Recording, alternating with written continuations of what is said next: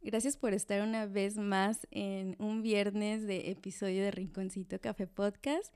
El día de hoy estoy emocionada, bueno, creo que siempre lo digo en cada episodio porque como lo he dicho otras veces, este proyecto me encanta, o sea, estar detrás del micrófono me llena de, de emociones tan bonitas, de sentimientos tan padres. Pero el día de hoy estoy muy contenta aún más porque como lo comenté en el episodio de Gina de Amor Propio, eh, ese era un tema que tenía muchas ganas de grabar desde hace mucho tiempo. Y el día de hoy vamos a grabar igual otro tema que tenía yo creo casi los dos años desde que empecé el podcast tratando de grabar, queriéndolo grabar, pero no encontraba como esa persona correcta. O sea, siento que por más que buscaba, no, no sé, como que ese instinto, la energía, el universo me decía, todavía no es momento. Y el día de hoy la encontré y aquí estamos con María Luisa. ¿Cómo estás, María Luisa? Muy feliz, muy agradecida también de estar acá. Ay, qué bueno, me da mucho gusto. Eh, si quieres presentarte un poquito, dinos, este, bueno, estamos grabando en Cancún, pero no sé si tú eres originaria de aquí o si eres originaria igual de otro estado. Eh, cuéntanos un poquito de, ti para que te conozcamos un poco más. Ok, pues eh, yo nací en Ciudad de México y llegué a Cancún hace, ya voy a cumplir cuatro años que llegué a Cancún, ¿no? Entonces, yo soy arquitecta de profesión, pero me, desde que estaba en la universidad, yo soy así fascinada de los libros, ¿no? Me encanta leer y me sucede que cuando encuentro un libro me pico y quiero seguir investigando, ¿no? Acerca de ese tema. Entonces, me regalaron em, el libro de Padre Rico, Padre Pobre. Ok. Y me di cuenta que ese libro, que al parecer hablaba de finanzas, en realidad tenía mucho que ver con la mentalidad y con cómo veías la vida y el dinero se relacionaba con ello. Pues de ahí me seguí, me piqué tanto que empecé a leer muchos libros acerca de finanzas personales y me di cuenta de que nada tenía que ver tanto con el dinero como tenía que ver con la mentalidad. Claro. Y pues ya con, a partir de eso, cómo nos relacionábamos con las finanzas para no hacer el cuento largo, me volví adicta, empecé a meterme a cursos, diplomados, me terminé certificando como coach financiero y cuando termino la carrera, bueno, estaba terminando la carrera, entro a un trabajo de arquitectura que era tan demandante y tan estresante. Trabajábamos con proyectos que se tenían que entregar en cuatro meses, oficinas de lujo, pero de esos trabajos que yo tenía que llegar 6 de la mañana, salía 12 de la noche. Wow. Y empezó a entrarme una crisis de ansiedad y depresión.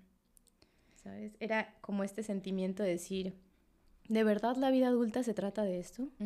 ¿No? De que tengas que ir a trabajar a un lugar bajo un nivel de estrés o presión impresionante. Que no lo disfrutes. Que no lo disfrutas, con el fin de que obtengas dinero para vivir. Y eso me voló la cabeza y dije, no, no puede ser que esto sea así. ¿no? Entonces, a partir de eso, en esa búsqueda de, sanarme y de salir de la depresión y de la ansiedad, empecé a trabajar con técnicas de meditación, eh, con yoga, terminé certificándome, ¿no? Como profesora de yoga y meditación. y entonces me daba cuenta de ese poder tan importante que tenía la mente, nuevamente, ¿no? Los pensamientos que te dicen, ¿no? Que, que no tiene sentido, ¿no? X cosa. O cuando empiezas a trabajar ya con un terapeuta y que te hace ver de pronto las cosas de manera diferente, y, em, pero veía esa importancia también del movimiento del cuerpo. Claro. Que al final ya cuando lo ves desde la parte fisiológica, es decir, el cuerpo necesita moverse para generar sustancias para que la mente funcione de una manera mucho mejor. Entonces... ¡Wow! Exacto.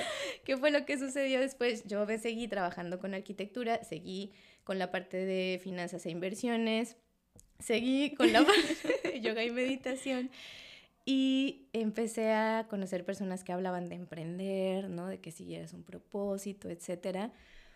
Y en la, en la pandemia y antecitos también yo estaba dando clases de yoga, pero empezaron a decirme, oye, es que comparte temas em, acerca de cómo puedo dormir, ¿no? Porque tengo insomnio, tengo mucha ansiedad, mucho O sea, antes de la pandemia tú todavía no compartías toda esta información en tus redes sociales. Exacto, no. O sea, platicaba con gente cercana, ¿no? Así que, pero ahorra, ¿no?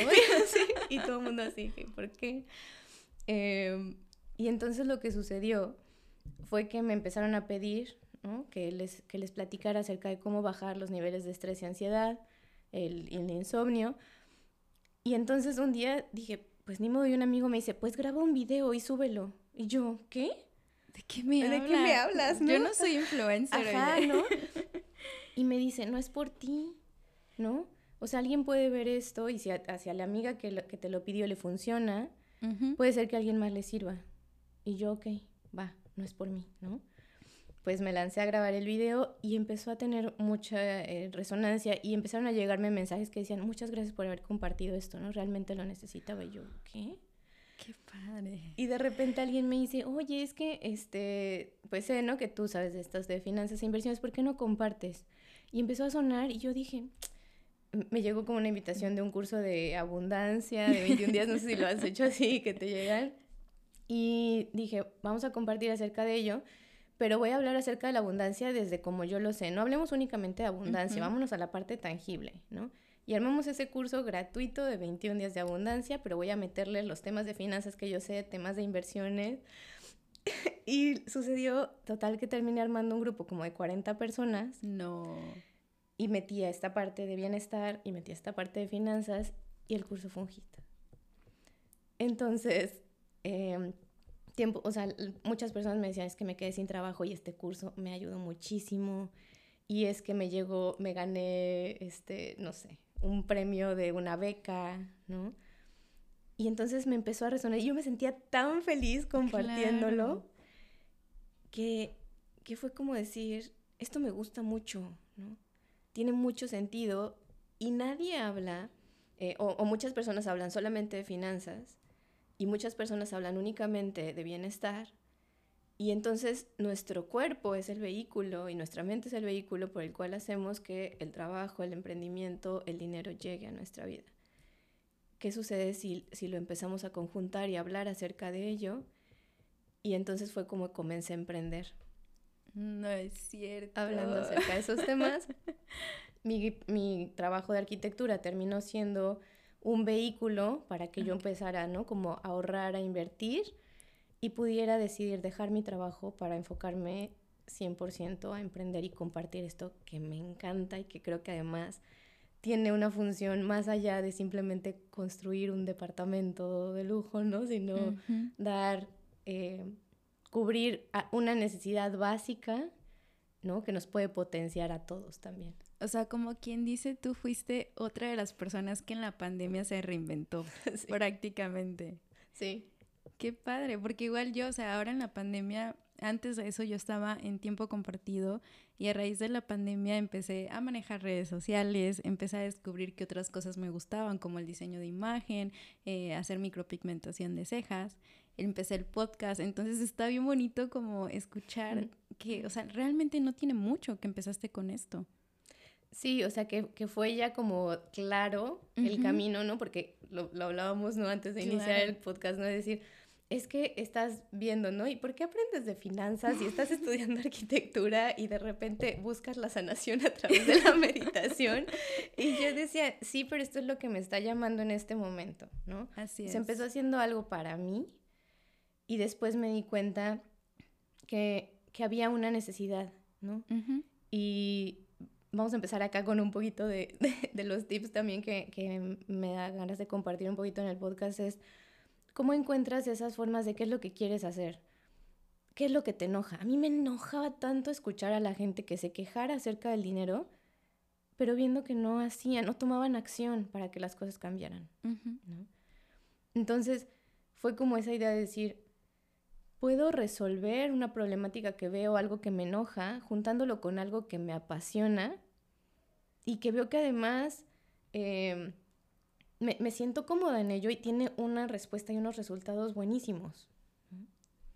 Ya ven, o sea, están escuchando aquí porque les digo que era la persona correcta para platicar de estos temas, porque prácticamente al grabar eh, de lo que es la relación con el dinero, porque de esto se va a tratar el, el podcast, este episodio, o sea, de cómo es tu relación con el dinero, no quería yo una persona que solamente me hablara de finanzas, o sea, de que no es que ahorra o es que esto es que el otro, no, porque creo que esto va más allá. Eh, una de las razones cuando esta de María, ¿cómo te gusta que te diga María o Luisa? Es el que te resuene. No, tien- no Sí, tienes es igual. problema. Ujú. creo que Luisa me suena más. Dale, sí. Cuando Luisa me preguntó, oye, ¿de qué quieres que hablemos en el podcast? Yo le dije, mira, la verdad es que cuando yo llegué a Cancún, que fue eso, bueno, ya en diciembre va a cumplir seis años de eso, yo siempre desde chiquita fui muy soñadora. O sea, me gustaba ver más de lo que yo podía ver en ese momento. O sea, para mí era como desde chiquita era de yo quiero ser emprendedora, yo quiero tener mi propia empresa. Y claro que a lo mejor para mis papás no era algo posible porque ellos no crecieron con esa visión, ellos pensaron que solamente eh, se podía vivir siendo empleado.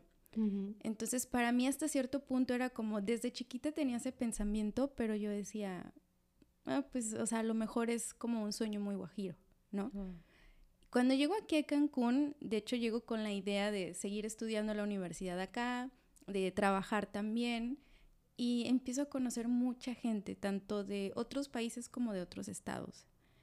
Y uno de ellos fue el que, en verdad, el primer libro que me dijo, yo me acuerdo que este chavo le iba muy bien, en, en ese entonces yo estaba en el aeropuerto, y él iba muy bien y yo lo veía siempre como que muy feliz, como que traía otras ideas. Yo sentía que había algo diferente en esa persona. Y un día él se acerca a mí en la hora de la comida y me dice, ¿cómo estás? Pero así él, o sea, no, éramos compañeros, yo tenía dos semanas creo en ese trabajo y ni siquiera como, ah, buenos días, o sea, nada más así. De repente él se acerca y me dice, hola Giselita, ¿cómo estás? Y yo así de, pues la verdad, o sea, fue la primera vez que no dije como, ay, muy bien. Y no, fue como, no, pues mira, la verdad es que estoy teniendo problemas ahorita con el trabajo. En ese entonces, eh, la, la gente de ahí, la jefa no me quería y tenía problemas, ¿no? Entonces estuvo muy padre ver que enseguida fue como, no, mira esto, y empezó a platicarme de todo lo que hacía. A raíz de él fue que conocí yo sobre la meditación y fue él fue el que me dijo, necesito que te leas este libro. Y me regaló el libro de Tus Zonas Erróneas de Wayne Dyer. Ese libro lo leí. Fue, creo que lo he dicho en otro episodio, o sea, fue el libro que a mí me cambió completamente. O sea, yo era una persona demasiado negativa y ese libro me hizo darme cuenta de cosas que yo decía, es que no puede ser que muchas veces, o creo que la mayoría del tiempo está en nosotros, cambiar la situación. Totalmente. O sea, en decir, no quiero estar así, voy a hacer algo por cambiarlo. Y a veces lo vemos tan difícil porque sí, o sea, hasta cierto punto es como, no es como, ay, sí, ya no quiero hacer esto y voy a hacer lo otro y va a ser fácil. O sea, sí cuesta mucho trabajo tomar ciertas decisiones, hacer un cambio en tu vida. No es tan fácil, pero es que a la misma vez sí es tan fácil. Porque a veces creemos que va a venir alguien a salvarnos, ¿no? El gobierno, el papá, una pareja. Cuando no es así, muchas veces nosotros mismos nos podemos eh, salvar. Entonces a raíz de ahí también como tú, o sea, me encanta ese libro y dije, quiero más. Y empecé a comprar libros como loca.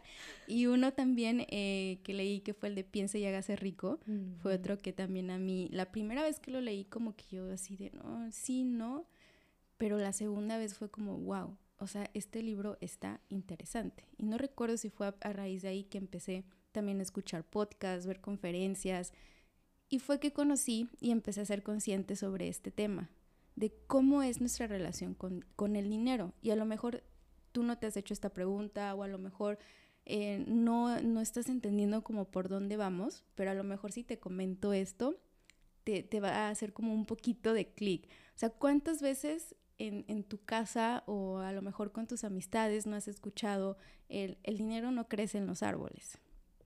O sea, el que tiene mucho dinero eh, le va mal. O lo tiene porque algo está haciendo que es ilegal. O esta parte de, ay, no, pobrecito, mira, tiene todo el dinero del mundo y está enfermo y no es feliz. O sea, esas cosas que dices X, ¿no? Las escuchas yo creo que desde que estás chiquito, y, eh, o sea, no le pones atención, pero cuando de repente te sientas, paras y dices, y ves todo lo que hay detrás, o sea, que eso prácticamente te puede hacer que crezcas con una idea de que tener dinero no va a ser fácil, de que tienes que trabajar mucho o muy fuerte, dirían por ahí, para poder tener dinero, que tal vez emprender es muy difícil y necesitas una suma súper alta de dinero para poder construir algo tuyo, ¿no? O sea, pareciera que no, pero detrás de estas palabras hay cosas muy fuertes y cosas que te pueden eh, hacer, pues, no tener una buena vida o en este aspecto financiero. ¿Tú creciste en un ambiente así o también a lo mejor en tu casa tus papás era diferente, ellos sí sabían esta parte de, de educación financiera, o sea, ¿cómo tú también creciste de esa manera? O sea, o todo esto fue a raíz de los libros. No, fíjate que fue muy curioso y ahorita lo que, que dijiste, eh, a mí me encanta cuando, cuando hacemos lives o entrevistas irles como dando ciertos tips, ¿no? Y me encantó ahorita que dijiste esa parte de muchas veces en nosotros, ¿no? Está la respuesta de lo que hacia dónde queremos ir a pesar de que creemos que no lo sabemos. Claro. Entonces, una parte importante que quería agregar ahí era decir, si sientes que no sabes para dónde, ¿no? Que, que tienes como un anhelo eh, de que algo suceda, pero no sabes bien cómo, busca qué personas te pueden inspirar, ¿no? Sí. ¿Qué, ¿De qué personas y en este mundo de la información es, bueno, ¿a quién estás escuchando? ¿No? Lo, lo decíamos, ¿de quién te estás rodeando? Y entonces que cambiemos esa perspectiva muchas veces de que tenemos de compararnos con alguien, ¿no? Lo que ya está haciendo, en el lugar donde está, el puesto que tiene, etcétera, a tomar a esas personas que, que se acorde, eh, que vayan acorde a nuestros valores como fuente de inspiración. Claro. Y entonces ahí cambia una perspectiva muy buena, ¿no? Ahora entrando en esta parte que decías, bueno, ¿cómo fue el camino de, de, de escuchar eh, el tema este, de las finanzas en la familia, ¿no? Y siempre les, les digo, esto es parte clave, o sea, es clave, porque se, se graba en, en, toda esa parte del subconsciente, ¿no? Nuestra historia de vida nos permea, yo siempre intento ser también como muy lógica en ciertas cosas, entonces, viéndolo desde la parte también um, como fis, eh, fisiológica, es, creamos conexiones neuronales, ¿no? Uh -huh. A través de las memorias. Entonces, si tú en tu infancia tuviste esa conexión, pues claro, está ahí. Y las conexiones neuronales no se pueden romper. Necesitas reprogramar, ¿no? sí. rodearlas con, con, ideas diferentes. Entonces, ¿qué sucedió? Para, para ejemplificarte cómo era la cosa en mi casa. O sea, yo cortaba el queso a la mitad para que el queso rindiera un montón en las quesadillas. O sea, es algo tan, tan burdo, pero te hace darte cuenta del impacto que tiene también el tema financiero, ¿no? De, tal vez mis papás me decían como que no le pongas mucho queso, ¿no? Ajá. Pero era como, como ese cuidado de, es, es que las cosas están caras, o tal vez ni siquiera tengo tan claras ciertas frases, pero me acuerdo de esa sensación de sentir que, que era como poquito queso a las quesadillas, ¿no? Tiene para que, que rendir rendiera, el queso, claro, ¿no? o no puedes Entonces... abrir el refri para agarrar este un, un, jamón o una salchicha porque, oye, o sea, nos quitas de la sí. despensa, ¿no? Ajá, entonces, ese tipo de cosas eh, creo que fueron parte un poquito como esa sensación, pero también, ¿qué sucede? Mis papás crecieron y, y, y nacieron en una familia muy humilde. Uh -huh. Mi mamá quedó huérfana cuando tenía 11 años. Entonces, pues claro que venían de ciertas eh, eh, carencias, de claro. ciertos miedos, ¿no? Y la verdad es que yo creo que ellos hicieron un, un camino fenomenal porque trabajaron mucho en ellos mismos. Sí, y creo que al final también antes no tenían el acceso a tantas herramientas como hoy en día las tenemos. Tanta información, total, uh -huh. ¿no? Entonces, fue una parte como eh, sí reconocer que, que mucho, o lo que yo agradezco, constantemente era ver eso, ¿no? Que ellos trabajaban en su cuidado personal y que mi papá siempre decía, si tienes una duda, búscala en los libros. ¿no? Ok. Entonces fue cuando salió la idea de que yo empecé así, que comiéndome ¿no? los libros de finanzas y un día le dije, pues que no encuentro, yo estudié en la UNAM, ¿no? Entonces era como que es que no encuentro en la biblioteca, era así, ratón de biblioteca, yo no, no encuentro en la biblioteca este libro de finanzas que está recomendado en todas partes. Y me dice, a ver, espérame tantito y sube al cuarto donde tiene todos sus libros y baja como con seis libros de finanzas. Y yo, tú sabes todo esto. ¿En dónde lo tenía? no, porque no me has dicho nada. Y él así, o sea, ahí fue cuando nos volvimos como cómplices, por así decirlo. Wow, ¡Qué padre! Eh, pero fue muy padre y ha sido muy padre ese camino, porque él también me decía de pronto eh, lo, que, lo que tú decías, ¿no? Es que yo también era muy idealista como tú, ¿no? Uh -huh. A veces eres muy idealista.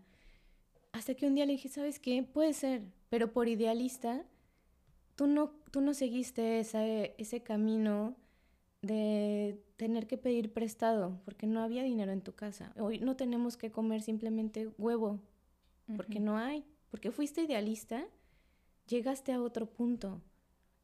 Porque quien se queda en la idea de no ser idealista porque tienes que tener los pies en la tierra, pues te quedaste anclado. Claro. Y mucho lo que yo les digo a mis alumnos es, puedes tú tener sueños y metas y está claro el que empieza a tomar acción hacia ellos y si incorporas ¿no? la parte financiera y tu orden y tu visión de cómo vas a organizar tus finanzas para que esa meta se realice, dale. Y si también no sucede, es porque te está redireccionando esto o tienes un aprendizaje que, que tener de esta parte, ¿no? O porque hay otra forma de hacer las cosas. Exacto. Pero la parte clave es, en todo ese camino, ¿no? Conforme fuiste viendo tu meta y mientras la vas construyendo, ¿con qué alimentas tu cuerpo? ¿Cómo se siente tu cuerpo cuando te permites soñar en algo más grande o en que las cosas pueden ser diferentes? Claro. Wow, es que vamos a tocar aquí muchos temas, pero es, es que en verdad es muy cierto. O sea, a veces a lo mejor algo que he estado pensando mucho últimamente es que, bueno, ahora en la pandemia me reinventé y fue que empecé con las redes sociales. Hasta cierto punto me ha ido bien, pero también he visto como varios obstáculos.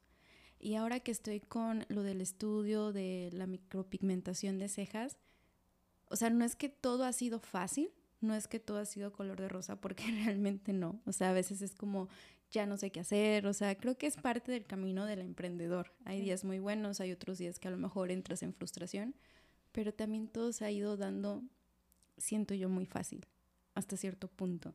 Siento que todo se ha ido acomodando. Mucha gente que jamás pensé que me, que me fuera a ayudar en este camino me está ayudando, me recomienda, sube mi publicidad, eh, me, me dan un espacio. Es algo que yo digo, no lo puedo creer. Entonces también este punto que prácticamente tú lo acabas de comentar, de que creo que también a veces hay que ir viendo las señales del universo porque creo que también muchas veces podemos aferrarnos a algo que realmente no es para nosotros. entonces puedes pasar ahí mil años y a lo mejor no se va a dar porque no es para ti. Y me pasó, me encantan las ventas de tiempo compartido, yo soy la más feliz. Voy luego, eh, acompaño a Aldo a dar sus conferencias. Y estoy como niña chiquita de que ya mañana quiero volver a entrar a una sala de ventas. Y me encanta, pero yo sabía que por ahí no era que no era lo mío. O sea, yo me pasaba justo lo que tú me comentabas hace poco de cuando estabas trabajando en arquitectura. O sea, para mí era como, que estoy ganando bien, pero no me siento feliz. Me encantaba el hecho de ir y, hacer una venta y, todo esto que uno aprenda ahí porque aprendí demasiado. Eh, el poder conocer una familia de diferentes lugares, el, el poder tener esta interacción con ellos me encantaba, pero al final del día si hoy me ves delgada, yo tenía como 10 kilos menos. Me pasó. O sea, estaba yo estresada, frustrada, deprimida. Y yo creo que al final de cuentas, si tú no estás bien, creo que de nada sirve como, como tal el dinero, del mundo, ¿no? Totalmente. Por eso me encanta esta parte que dices de, de que es muy cierto, o sea, eh, que, que, tú implementes como esta parte del bienestar, de la meditación, del yoga, de que, de que tienes que mover tu cuerpo en, en esta parte financiera, creo que sí, porque no solamente es como, o sea, sí es como cambiar tu mentalidad en esta parte de quitar las ideas limitantes, pero también es tomar acción. Porque no nada más es cambiar pensamiento, ¿no? O sea, eso no es como que, ay, ya voy a pensar, pensar este, positivo y me voy a quedar aquí sentado y que llegue la abundancia, porque realmente no es así. Pero aparte de tomar acción, creo que también es muy importante esta parte de qué haces por ti. Total. De cuidarte. No, y lo, y lo veo también, y tienes toda la razón, o sea, eh, me han llegado clientes que ganan, ¿no? Muchísimo dinero, pero me dicen, es que me pasa eso, ¿no? Ya no me siento feliz, o tal vez gano muchísimo dinero, pero no tengo un ahorro, no tengo una, una visión para mi retiro. Tal vez gano un montón, pero no tengo eh, ¿no? Algo que me respalde o algo propio. Pago una renta increíble en un lugar increíble. Pero no es mío. Pero no es mío. ¿No? Entonces, ahí es cuando, cuando yo veo también el decir, bueno, eh, em, en estos caminos yo me di cuenta de pronto también que mi mensaje no era para todo mundo, ¿no? Era, si tú quieres dinero por dinero, no es aquí la cosa, ¿no? Busco justamente, y creo que en esos caminos también del emprendimiento nos va hablando eh, pues sí, el mismo camino, ¿no? El decir, ¿hacia quién diriges tu, tu, producto? ¿De qué manera está impactando? No me encantó lo que dijiste de, bueno, mi emprendimiento también ayuda a, y lo veo en tus redes, ¿no? Habla de un tema de, de autopercepción, ¿no? De amor propio. Y es que es eso, o sea, el dinero por el dinero, cubriendo expectativas ajenas, Aparte. O lo que o creyendo expectativas sociales, estereotipos, ¿no? Lo decíamos. ¿Qué tanta qué tanto gozo genuino y duradero te va a dar? Sí. Y cuando te empiezas a cuestionar cuál es el motivo genuino por el cual quieres tener dinero en tu vida. Mira, importante, lo tengo aquí escrito, o sea, no es nada más quiero dinero y quiero más dinero, o sea, realmente, verdad que sí es muy importante saber para qué quiero ese dinero. Sí, y, tiene mucho que ver, o sea, la, eh, una de las preguntas base que me hacen es, ¿cuál es la mejor inversión? ¿No? Siempre ¿cuál es la mejor inversión que puedo hacer? Y les digo, nunca te creas cuando alguien te diga que hay una inversión perfecta, porque me tienes que decir cuáles son tus metas, qué te emociona y qué te llena y por qué quieres que esas metas se hagan realidad, en cuánto tiempo las quieres, cuánto dinero tienes para invertir, cuál es tu perfil de inversionista. Para nadie es igual. Sí, es cierto. Y entonces cuando tienes ya esa claridad también de hacia dónde estás yendo y el por qué, ¿no? Yo trabajo mucho con eso. ¿Cuál es tu motivo? ¿Qué es lo que te hace que a pesar de que tengas un día malísimo, quieras seguir adelante, ¿no? O aguantar ese trabajo, o aguantar los días malos del emprendimiento, para decir, voy a ir por eso porque tengo también una razón. Y entonces así se van llevando más fácil también todo ese camino. Sí, porque creo que cuando no tienes como un propósito, sí se vuelve más difícil.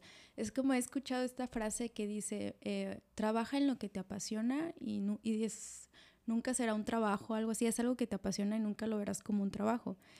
Y eh, no me, o sea, hasta cierto punto siento que sí es cierto, pero es que siento que a veces ya romantizamos mucho las cosas y por eso la gente es como que, ay, yo también quiero hacer esto, ¿no? Y mucha gente busca emprender porque quiere ganar mucho dinero y del día a la mañana no se va a hacer o porque quiero este, tener más tiempo y no, amigos. Créanme. Es mentira. Trabajas más, porque aparte cuando recién empiezas tú tienes que hacer tu administrador, tu contador, el de limpieza, el de las redes sociales, el que hace... No, o sea, no, no es así. El animador, el juez. Todo.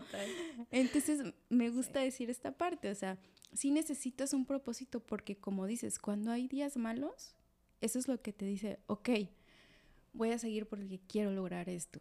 Porque no es que no haya días malos, sí, porque al final es un trabajo. Emprender va a ser un trabajo y es un trabajo de más horas y un trabajo en el que ahí sí no puedes decir, esto no me toca, porque sí te toca, sobre todo al principio.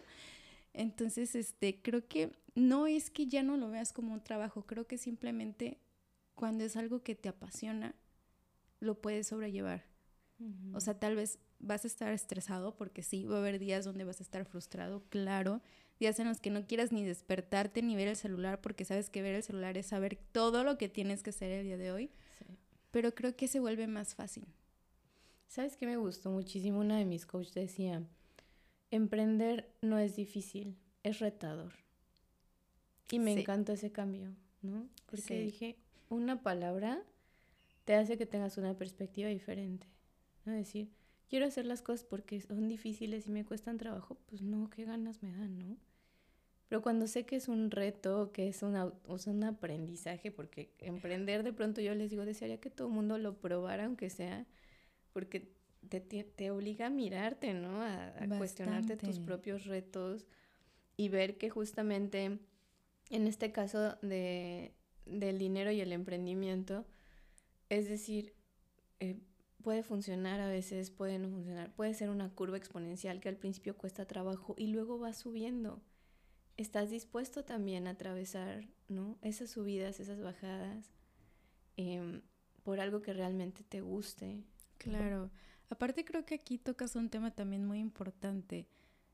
¿Crees que, bueno, yo para mí siento que sí, pero ahora desde tu punto de vista, ¿Crees que también el emprender tiene que ser en algo que realmente también a ti te mueva bastante? O sea, que te apasione.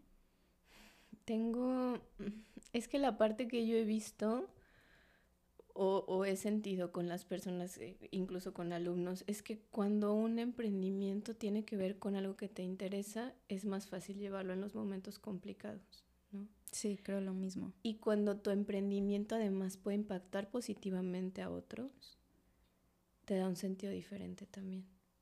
Por eso hago mucho hincapié en esta parte, ¿no? Es decir, busca tal vez que tus ingresos, eh, que tu fuente de ingresos sea a partir de algo que, que, te mueve, ¿no? Porque te enoja, porque quieres que cambie, porque además te apasiona o porque te has vuelto experto, tal vez superaste algo sí. que te hace volverte experto y nadie más lo va a poder compartir, porque te encontraste una solución, entonces se vuelve monetizable, ¿no? El que compartas algo que, que tú pudiste superar. Entonces, si además le agregas ¿no? ese factor de que tenga un impacto em, a los demás, y me encantó lo que dijimos al principio, darnos cuenta que no es obligatorio que tengas que hacer esto por el resto de tu vida, ¿no? Lo buscas, lo encaminas y lo que les digo, y también empiezas a invertir, empiezas a diversificar ese dinero y entonces el dinero va teniendo diferentes funciones y diferentes formas en cómo puede llegar. Claro. Y llega por algo que en lo que sí fue tu profesión o es tu profesión, llega por algo que además puedes aportar al entorno, llega a través de inversiones, hacerlo también que en este, pues en, el mundo capitalista que vivimos, tenga también esa función y entonces entiendes el sistema y lo usas también a tu favor. Exacto. Sí, porque, o sea, digo, una cosa es cuando a lo mejor tú, em, no sé, eh, ves una idea muy padre y tú tienes el dinero y dices, ok, yo te apoyo, yo te pongo el dinero y entonces tú te encargas de mover y de hacer todo lo que tengas que hacer, ¿no? Pero creo que cuando empiezas tú a emprender tú solo, desde cero, creo que sí es muy importante porque si algo me he dado cuenta hoy en día es que, wow, o sea, muchas cosas que en algún momento yo no me atrevía, hoy me estoy atreviendo a hacerlas. Mm. Como el escribirle a una persona y decirle, oye, mira, fíjate que estoy haciendo esto, te interesa, es tanto, tal. O sea, eso a mí era como, oh no, lo que nunca me ha gustado es ir detrás de la gente, buscar yo los clientes y hoy en día lo hago. Entonces ahí es donde me di cuenta porque estoy haciendo algo que me apasiona tanto que para mí no hay vuelta atrás. Y más si veo que la gente me está apoyando, que se está dando, o sea, que las cosas se van acomodando, es como, yo voy a hacer que funcione y, o sea, es o hago que funcione o hago que funcione. Entonces, claro que me estoy retando, como dices, o sea, no es difícil, es retador. Me estoy retando a hacer cosas que antes hubiese dicho como, ah, no pasa nada, mejor por aquí no. Sí. Sí, porque ahora sí estoy en algo que a mí me mueve. Sí, y me gusta muchísimo una frase que, que dice uno de mis guías, es como, piensa en ese momento, ¿no? Que, que es cuando tienes que comenzar a, a, ofertar, ¿no? A hablar acerca de tus servicios, a ponerles precio, etcétera. Dice, piensa en en el mal que le estarías causando a la persona si no, si no obtiene tu servicio. Porque tú sabes que tu servicio es único, porque es de una calidad inmejorable, ¿no? Porque das todo por tus alumnos, por tus clientes. Y entonces se vuelve ahí como decir, claro, prefiero, o sea, ¿no? Voy a hablar acerca de lo que yo hago porque sé que tiene un valor. Wow, sí, algo que también dices, ay, a veces es un poco difícil, ¿no? Como Creo cuando estás en este punto de, de, de, que estás vendiendo algún producto, algún servicio, es difícil a veces como realmente ver el valor que tiene, ¿no? Por el miedo de que la gente no me lo quiera comprar. Cuando dices, no, o sea, es un proceso en el que estoy, en el que digo, no manches, o sea, mira el gran trabajo que estoy haciendo y se siente muy bonito, pero también es un tema ahí medio complicado cuando uno está empezando el poner realmente el precio que es a lo que estás haciendo. ¿Sabes no es tan fácil. Sí, pero hablando, hablando de esta parte de mentalidad, nuevamente, el tip, el tip es, yo me di cuenta, eh, sobre todo estaba loca porque les comenté de mi historia, ¿no? O sea, a mí el haber aprendido a invertir fue lo que me permitió dejar un trabajo para emprender, ¿no? Y mi trabajo me gusta, o sea, estaba bien, pero no me llenaba completamente y quería también atreverme a probar qué más había, ¿no?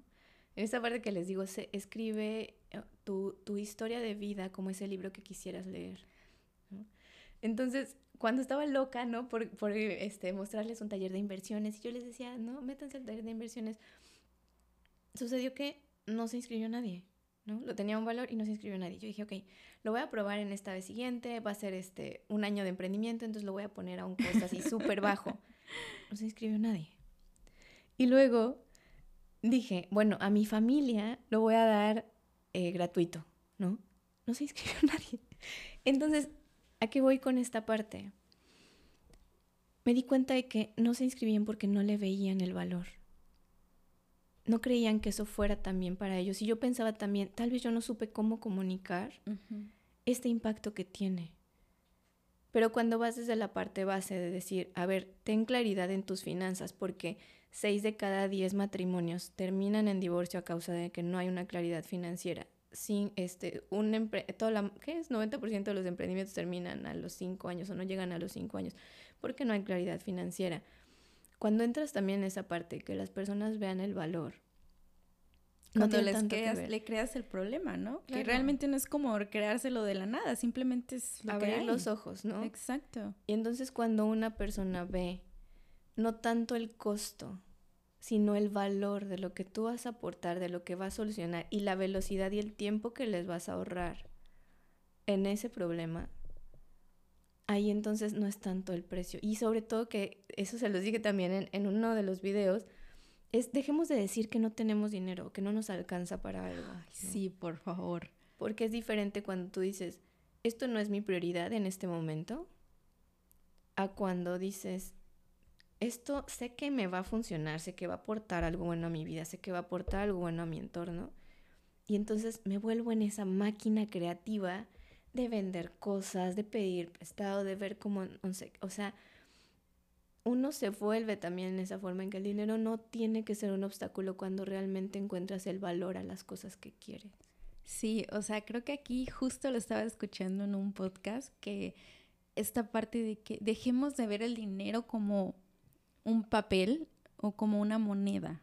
O sea, el dinero es más que eso, el dinero es una energía.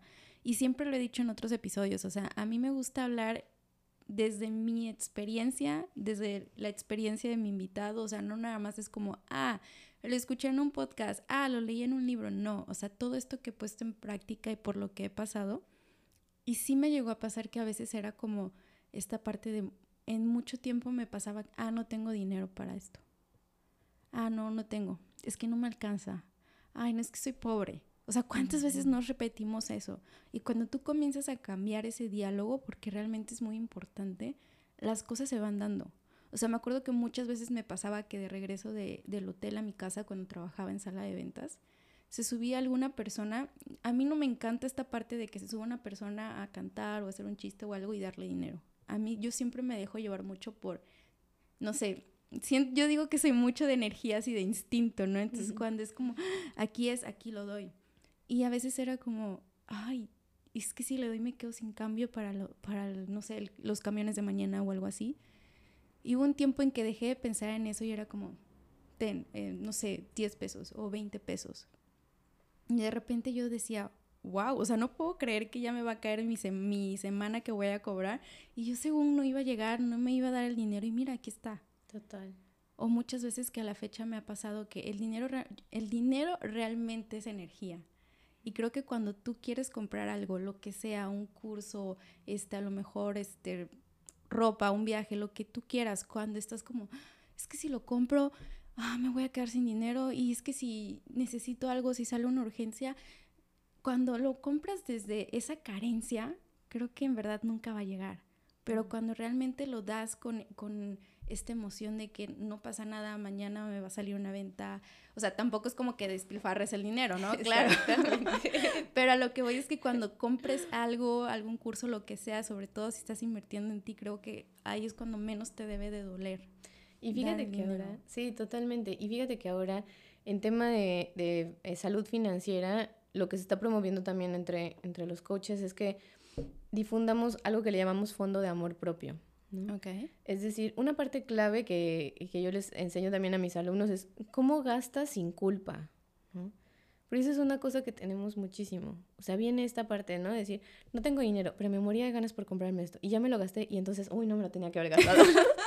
y es como decir, ese ciclo nos drena tanto. Mucho. Que es, y es tan fácil manejarlo cuando tienes una claridad financiera, ¿no? Que yo digo, esta parte de la mentalidad es sumamente importante y hablamos, bueno, luego toma acción, ten claridad en tus finanzas. O sea, si tú quieres tener una relación sana con el dinero, ten ese compromiso también de dar de tu parte, ¿no? De sentarte una vez al mes, si quieres, una vez tres meses para quien tiene sueldo fijo, a revisar tus finanzas, a ver qué es lo que está pasando. Entonces, en esta parte del em, fondo de amor propio, lo que les recomendamos es, aunque sea 5% de tu ingreso, mándalo a inversión, ¿no? Ahorro. Y entonces así, a final de mes o cuando llegaste a tu meta financiera, sabes que ese dinero tiene esa función. Y entonces lo vas a usar para algo que te guste. Está planificado. No tiene que ser planificado absolutamente, ¿no? Ay, me voy a gastar esto para mi fondo de amor propio. No, o sea, la idea es que te aloques también, ¿no? que lo disfrutes y que no haya culpa entonces cuando, cuando usemos el dinero. Una parte interesante también que yo veo es, y creo que sí es importante decirla, es, es cierto que, y yo coincidía mucho contigo, ¿no? En esta parte de decir, el dinero es energía, porque necesita estar en movimiento, ¿no? Porque se va, luego vuelve de maneras esperadas o inesperadas. Pero también viéndolo desde esta parte de decir, es un instrumento que si lo vemos en la historia del dinero, hasta cierto punto es imaginario porque ya no está respaldado por un patrón oro, que era como se respaldaba el dinero antes, sí. O sea, ahora son billetes y papeles impresos de una manera constante que tienen una regulación, etcétera. Y a veces ya ni los vemos, pero, ¿no? Ahora con la transferencia y la tarjeta. Claro, ¿no? Y hablaba el otro día con un, eh, con un invitado que, que maneja temas de trading y me decía, se mueve en el trading alrededor de no sé cuántos trillones de dólares. Y yo le decía, por favor que todo el mundo escuche esto, para que nos demos cuenta de que el dinero está ahí, ¿no? Y entonces cuando tú te quitas esas frases de, decir, no, o las cambias, no tengo dinero, este, el dinero es difícil, ok, ¿con qué estás nutriendo tu cuerpo nuevamente y qué te estás permitiendo ver en estas posibilidades? Y nuevamente, ¿a quién estás escuchando? ¿No? Porque me decían, es que me da miedo invertir, no sé qué. Bueno, el miedo para invertir te viene porque alguien que invierte te dijo, ¿no? Que le fue que mal. le fue mal o porque alguien que no invierte te está diciendo que es que es peligroso invertir. Sí, porque también hay que entender que mucha gente cuando te da un consejo, también a veces habla a él desde sus miedos. Total. A veces ni siquiera desde su experiencia, sino desde sus miedos de qué tal si yo lo hago y me pasa esto. Entonces sí es muy importante también, o sea, lo que tú dices. Yo eh, no me acuerdo a quién se lo escuché, pero sí decía mucho esta frase de cuando te den un consejo, tómalo de quien viene. O sea, tómalo de quien viene. Y eso es muy cierto. O sea, si alguien te va a decir, no, no inviertes porque esto, porque el otro, ¿qué está haciendo esa persona? ¿Ha invertido? ¿Le ha ido bien? ¿Le ha ido mal? ¿Qué ha hecho? No, es que eso no te va a llevar a ningún lado. ¿Qué ha hecho esa persona? Y a veces a lo mejor puede sonar muy feo, pero es que es la verdad. Sí. Es muy la verdad. Y por ejemplo, eh, vamos a empezar un poquito más en esta parte de los tips una vez que nos damos cuenta, ¿no? A lo mejor estoy escuchando este podcast u otro podcast y me doy cuenta que yo tengo esas ideas limitantes del dinero, que por eso tal vez a mí no me va bien porque yo siento que no puedo encontrar la manera de que el dinero venga a mí, yo tengo la idea de que el dinero no es fácil de conseguir. Una vez que soy consciente de eso, ¿cómo, em, cómo puedo empezar a tomar acción? O sea, ¿cómo puedo empezar a cambiar esas ideas? Eh, ¿Un curso? ¿Cuál, cómo, ¿Cuál sería el primer paso? Me encanta esa pregunta.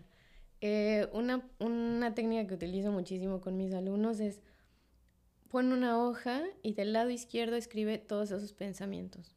Y ojo acá también es muy interesante porque hay veces que tenemos claro cuáles son los pensamientos que tenemos, pero hay veces que son las sensaciones, ¿no? Hay veces que yo siento que cuando no me llega el dinero, cuando siento que lo voy a perder, me duele el estómago, me duele la cabeza, ¿no? Entonces yo les digo, Identifica cómo se siente tu cuerpo, en, dónde se, en dónde se siente la molestia, porque el cuerpo es traductor de la mente, ¿no? Entonces, identifica dónde sientes esa molestia, tradúcela, ¿a qué te está diciendo? A veces no nos escuchamos, ¿no? Este dolor que tengo, ¿qué me está diciendo? ¿Por qué me siento tan baja de energía, tan cansada? Claro, ah, ok, es que sí tengo estrés de que siento que tengo muchos gastos y no me va a alcanzar en esta quincena, ¿no?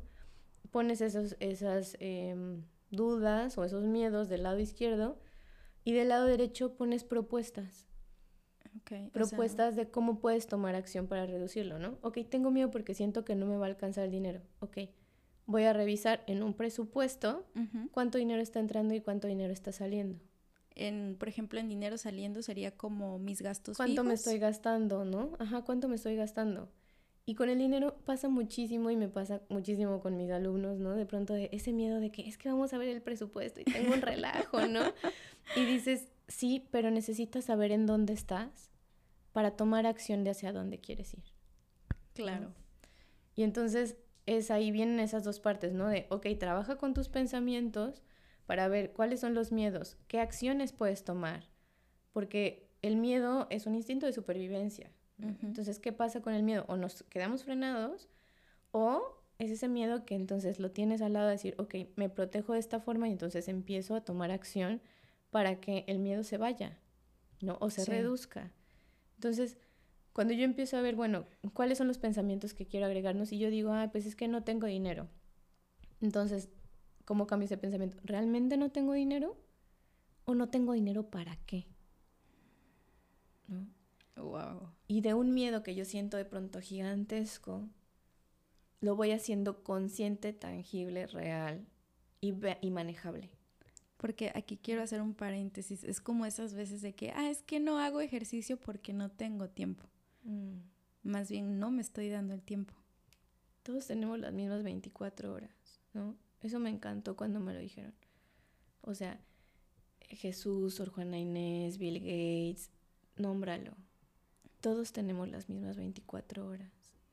Y les digo, repite, el tiempo es mi aliado. Y entonces te vas a dar cuenta también de que a veces se necesita que aprendas a organizarte, a calendarizar tus tiempos, ¿no? A ponerte un timer si es necesario para ver cuánto tiempo pasas en redes sociales o qué tiempo que pasa en redes sociales porque estás obteniendo algo que te va a funcionar. Sí, y creo que aquí también es esta parte ya poniéndolo como en la parte del dinero. Lo voy a hablar desde mi punto de vista que me ha pasado a veces de que no sé, necesito comprar algo para el estudio o no sé, cualquier cosita que yo sé que necesito y es como, uy, pero es que no sé si me va a alcanzar. Y de repente es como, a ver, sí me va a alcanzar. Nada más que este dinero lo quiero tener destinado para si se me antojaron unos chilaquiles, si me quiero ir a comprar un, un, esquite, ¿no? Yo soy amante de la comida y si mira, yo voy a preferir gastar más dinero en comida que en ropa. Muy raro, pero sí. Yo, yo también voy contigo en eso totalmente. Entonces ahí es donde digo, ah, espérate, no, vamos a sacar los chilaquiles de esta semana y vamos a meter esto que pues al, final de cuentas es inversión porque es para, no sé, voy a aprender o es para mi estudio o si me hace falta esto en casa o lo que sea. Entonces creo que ahí está ese punto que, que tú dices, ¿no? De que no tengo dinero o no tengo dinero para qué. Me encanta. Y dijiste ahí una parte muy buena, que, que se trabaja tanto en, en el emprendimiento como en la parte personal, es págate a ti primero. Y con esto no es, ay, entonces Lu dijo que primero me fuera a comprar la ropa, ¿no? Porque es una inversión en mí. No, es un, ¿cuáles son tus sueños, tus metas, los sueños de tu negocio? Entonces, primero agarras esa parte. Porque muchas veces lo que hacemos, eh, o me dicen, no, no, pues es que lo que me sobra es lo que guardo. ¿Qué pasa si inviertes esa idea? ¿Cuánto quiero estar ahorrando, invirtiendo? para irme de viaje, para poderme comprar eso que quiero, para tener una casa, ¿no? O en el caso del emprendimiento, cuánto necesito para que mi negocio esté respaldado tres meses, ¿no? Y sentirme en calma de no tener que estar corriendo porque tengo que pagar sueldos, porque tengo que pagar insumos. Entonces tienes esas metas, ¿no? Que tienen primero esa, esa prioridad, volvemos a la parte de prioridades. Y entonces, basado a eso, es que organizas también tus gastos. Entonces, es ahí esa parte de perspectiva, ¿no? ¿A qué le das prioridad? ¿A tus metas o a placeres inmediatos? También, y que es muy difícil, ¿eh? Porque lo estoy viviendo, pero creo que sí está, como dices, o sea, decías hace rato, es retador, porque también es en esta parte de que, a ver, me voy a cumplir yo el caprichito de que me quiero ir de viaje a tal lado o me quiero ir a cenar al restaurante más caro o voy a invertirlo porque a lo mejor hoy pues no me voy a dar ese lujo, pero tal vez si yo sigo invirtiendo, en dos, tres meses voy a empezar a ver los frutos. Es un decir, no siempre es tan rápido, ¿no? Pero aparte este primer paso que me dices me gusta mucho porque yo lo he visto demasiado que cuando de repente empieza esta parte de tengo que hacer esto, tengo que hacer lo otro, y muchas veces puede ser en el aspecto económico o en otras cosas, siento que cuando nada más estoy en eh, preocupándome de que tengo que, tengo que, bloqueo mucho la energía de todo de las soluciones, del dinero, de todo. Y cuando de repente es como, a ver, ya, o sea, cero preocupación, ¿qué voy a hacer? Total. Ahí es cuando, es como, no sé, o sea, si le abrieras a la llave del agua y ¡boom! empieza a salir todo y se empieza a acomodar y es como, wow, ¿por qué no lo hice antes? Porque necesitamos ser dramáticos.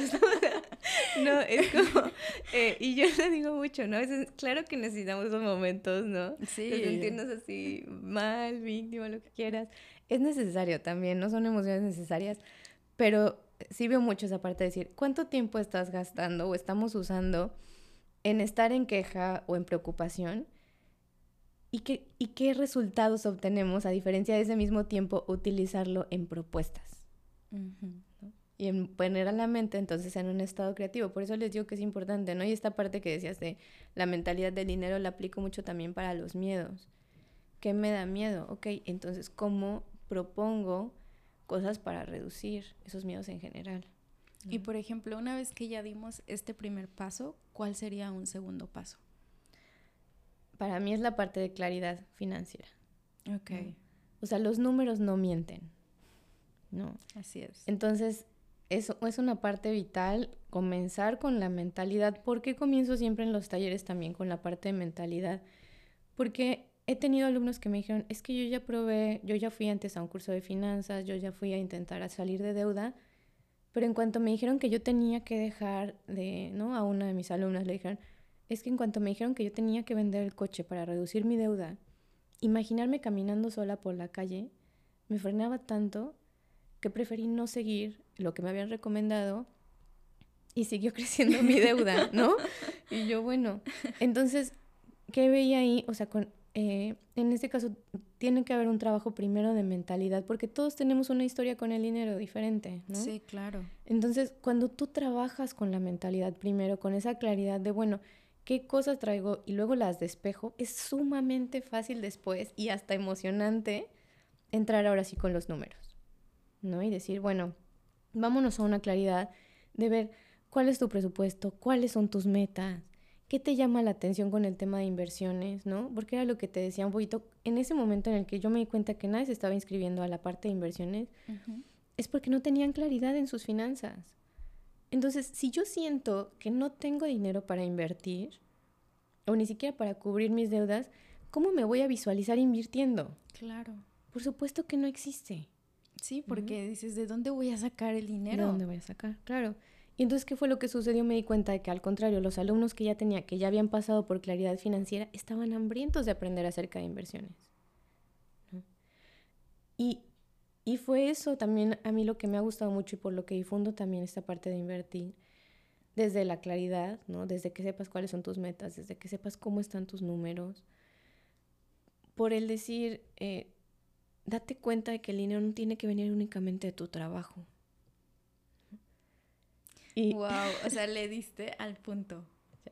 Sí, creo que hoy en día, y la pandemia nos los acaba de mostrar, no podemos poner todos los huevos en una sola canasta.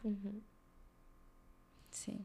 Y ahí esa parte em, a mí me movió mucho cuando, cuando estaba trabajando, porque fue justo en pandemia. Antecitos de pandemia yo estaba en el plan de, de escape, ¿no? de dejar el trabajo. Y mi jefa me decía, es que tenemos que trabajar horas extras porque ahorita están corriendo a todo mundo y nos podemos quedar sin trabajo, ¿no? Y yo decía, yo no, o sea, yo no voy a trabajar horas extras porque no me las van a pagar y porque además, pues tengo mi proyecto, ¿no? Que está corriendo y estoy dando sesiones y porque pues yo me quiero salir de aquí, ¿no? O sea, obviamente esa parte no se la dije, ¿no? Pero, pero la pensaba. Pero la pensaba. Pero para mí era muy claro el decir, ¿cuántos trabajos, lo, lo decíamos antes, ¿no? ¿Cuántos trabajos? ¿Cuántas relaciones? Eh, cuántas cosas a veces vivimos que no nos hacen estar en plenitud, donde no nos sentimos felices, simplemente porque creemos que no hay otra forma ¿no? de, generar dinero. Y que yo decía, ¿qué sucedería si todas las empresas supieran que las personas tienen una salud financiera y no dependen de ellos? ¿no? no porque los vas a dejar y los vas a dejar botados con el trabajo, sino porque ya no les puedes amenazar con esta idea de que es que te voy a correr y te vas a quedar sin nada. ¿no? Y entonces viene esa parte de responsabilidad personal, de decir, el dinero se vuelve un aliado para cumplir mis sueños y para estar en calma. Claro, o sea, me recordaste perfectamente en el momento en el que yo reafirmé que quería tener algo propio. Cuando yo entré a tiempo compartido a ventas, creo que ya lo he contado otras veces, yo tenía 21 años, estaba muy chica. Y es un medio donde se maneja mucho dinero, donde hay muchos hombres, sobre todo en puestos gerenciales y de dirección. Y como mujer es muy difícil, habemos, o sea, hay más hombres trabajando que mujeres en ese tipo de, en ese medio. Y como mujer es difícil, sobre todo si eres jovencita, eres bonita, porque sufres, acoso por todos lados. Y esa vez a mí me corrieron porque nunca le quise hacer caso a mi jefe. Entonces prácticamente supuestamente fue por números, pero todo el mundo sabía que no era por números. Y a mí eso me llevó a una depresión no muy fuerte, porque anteriormente a mis 15 años yo ya había sufrido depresión, pero sí yo me di cuenta que yo no quería salir de la cama, yo quería estar solamente encerrada en mi cuarto, de repente empecé a salir mucho de fiesta y en eso se fueron mis ahorros. Y como a los dos, tres meses dije, ¿qué estoy haciendo? O sea, realmente estoy en depresión. Y ahí fue donde dije, se fue todo mi dinero y empecé a darme cuenta de muchas cosas y ahí fue donde sobre todo me di cuenta que no quiero que, que, mi salud, porque también, o sea, pareciera que no, pero el estar bien económicamente también afecta a tu salud emocional y mental. Total. Entonces yo dije, yo no quiero volver a depender de que alguien me quiera o no dar trabajo o que si hoy ya no le caigo bien o si no le hice caso al Señor, me corran. Entonces para mí eso sí fue muy importante, ¿no? Digo, cada quien tendrá como sus puntos de vista, su manera de pensar de por qué quieren o no quieren hacer algo propio, pero esa fue una razón. Y es lo que dices, o sea, se siente muy padre, digo, todavía como tal, o sea, yo sigo creciendo mis proyectos, pero sí se siente muy bien sentir que hasta cierto punto, pues, o sea, prácticamente como que dependo de mí, ¿no? Yo soy la que no le tengo que dar como explicaciones a alguien más o estar tratando de quedar bien con alguien o que a ver si no mañana quiere correrme. Sí, definitivo. Y ahí creo que esa parte es em, bien valiosa cuando nos damos cuenta que nosotros podemos generar nuestras propias fuentes de ingreso, ¿no? está perfecto si tú te sientes cómodo en tu trabajo. Sí. ¿No? También esa es una parte muy valiosa, pero por eso les digo, el dinero puede llegarte desde diferentes fuentes, ¿no? De, de tu fuente de trabajo, de lo que tú puedes aportar y también de las inversiones. Y entonces ya cambia esa perspectiva y nos volvemos también con ese poder de reconocer que el dinero no es una limitante, sino se vuelve, para mí se ha vuelto también como una parte de creatividad. ¿sabes? Sí. No por, no por la avaricia, sino por decir, ¿cómo, cómo eh, en este mundo, ¿no? De lo que sé que el dinero ya se vuelve también una moneda también muy emocional, ¿no? Eh, puedes, puedes permitirte decir, ¿cuántas cosas no sabes? ¿Cuántas cosas no puedes aportar cuando rompes la barrera del miedo, del qué dirán?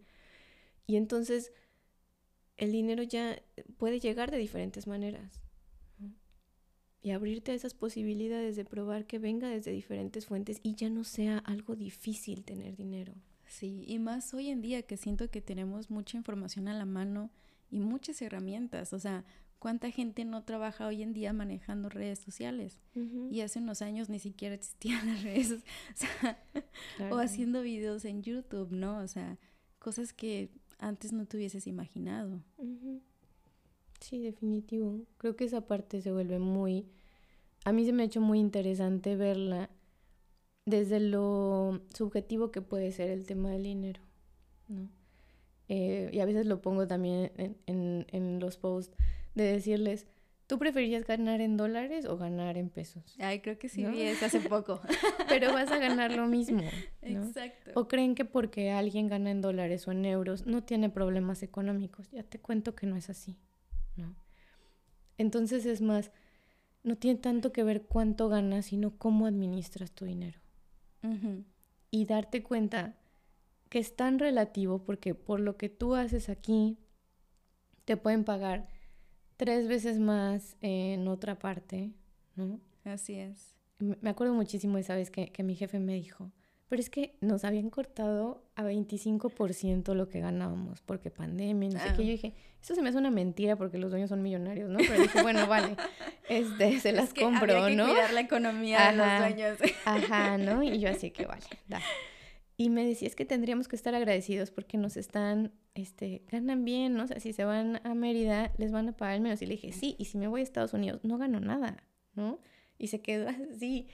Entonces, eh, creo que esa parte también, ¿no? De desbloquearnos esta idea de que es que en esto trabajo y esto es lo que puedo ganar, son lo que muchas veces llaman techos de cristal.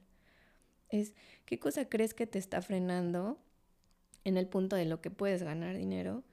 A voltear nuevamente a esa mentalidad creativa de decir, permítete visualizar y abrir tu mente a cuáles son las posibilidades. Y a que con esta parte de la tecnología, el mundo es tu cliente. Sí. Y que hablan español en cuántas partes del mundo, porque muchas veces es que no hablo inglés. ¿Cuántas partes del mundo hablan, español? Simplemente encuentra qué es lo que quieres hacer, ábrete, rompe los miedos, construye tu historia y para adelante. Ay, qué padre. Quisiera yo seguir platicando, pero tampoco quiero secuestrarte tanto tiempo aquí. Seis horas de podcast. no, y eso hace que a lo mejor pueda haber un segundo episodio en el que a lo mejor ya hablemos más de inversiones, ¿no? Porque también podemos meternos más en ese, en ese tema. Eh, muchísimas gracias, Luisa. En verdad, estoy encantada. Todavía ni ha salido este episodio. Yo siento que ya ya me encantó. Muy padre todo lo que nos compartiste porque creo que aunque, o sea, yo tengo un poco de conocimiento y conciencia sobre este tema, también siento que me hace falta aprender mucho. Creo que nunca sabemos completamente de, de, de algo, o sea, siempre estamos como que todos los días aprendiendo. Y se siente muy bonito como poder platicar con alguien que tiene estos temas tan, tan, interesantes y como te decía hace unos momentos, o sea, que puede abarcar muchas cosas más allá de un invierte a fuerzas o ahorra a fuerzas, no.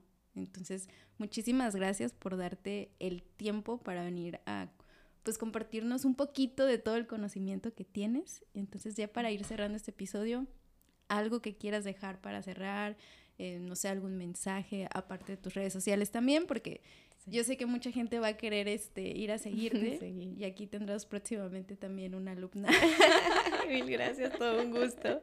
Em, creo, que, creo que el último mensaje que, que diría es eso, A mí me ha ayudado tanto y lo decíamos, ¿no? Em, piensa en que el tiempo es tu aliado y que cuando estás haciendo algo, tengas metas, te atrevas a soñar, pero también nos permitamos disfrutar del camino. Ah, sí. Y que entonces veamos a ese dinero como ese aliado para que esas metas se vuelvan reales y para que el camino sea también mucho más gozoso y que en ese bienestar personal impactemos también en manera positiva nuestro entorno. Así que mil gracias, me encanta estar aquí, mil gracias. Y pues nada más, y las redes sociales, estoy como lujiménez.bienestar en Facebook e Instagram.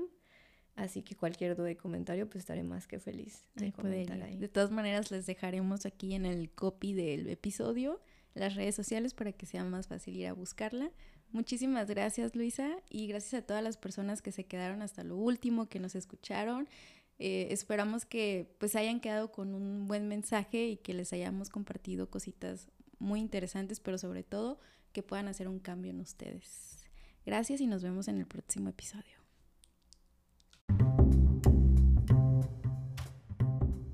Gracias por haber escuchado este episodio de Rinconcito Café Podcast. Si sabes de alguien a quien le puede servir, no dudes en compartírselo. Te espero en los siguientes episodios.